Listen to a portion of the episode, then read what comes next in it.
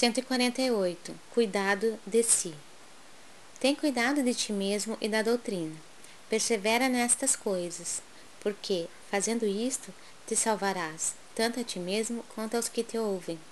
Paulo, 1 Timóteo 4,16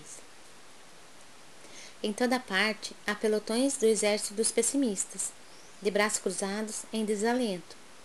Não compreendem o trabalho e a confiança, a serenidade e a fé viva e costumam adotar frases de grande efeito, condenando situações e criaturas.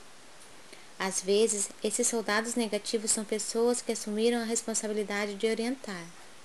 Todavia, embora a importância de suas atribuições, permanecem enganados.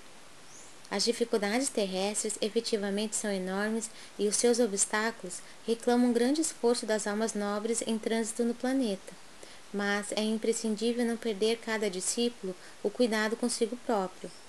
É indispensável vigiar o campo interno, valorizar as disciplinas e aceitá-las, bem como examinar as necessidades do coração.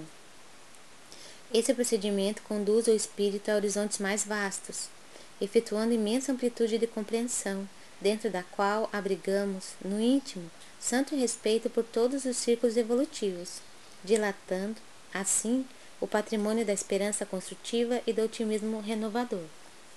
Ter cuidado consigo mesmo é trabalhar na salvação própria e na redenção alheia.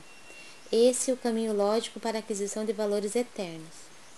Circunscrever-se o aprendiz aos excessos teóricos, furtando-se às edificações do serviço, é descansar nas margens do trabalho, situando-se, pouco a pouco, no terreno ingrato da crítica satânica sobre o que não foi objeto de sua atenção e de sua experiência.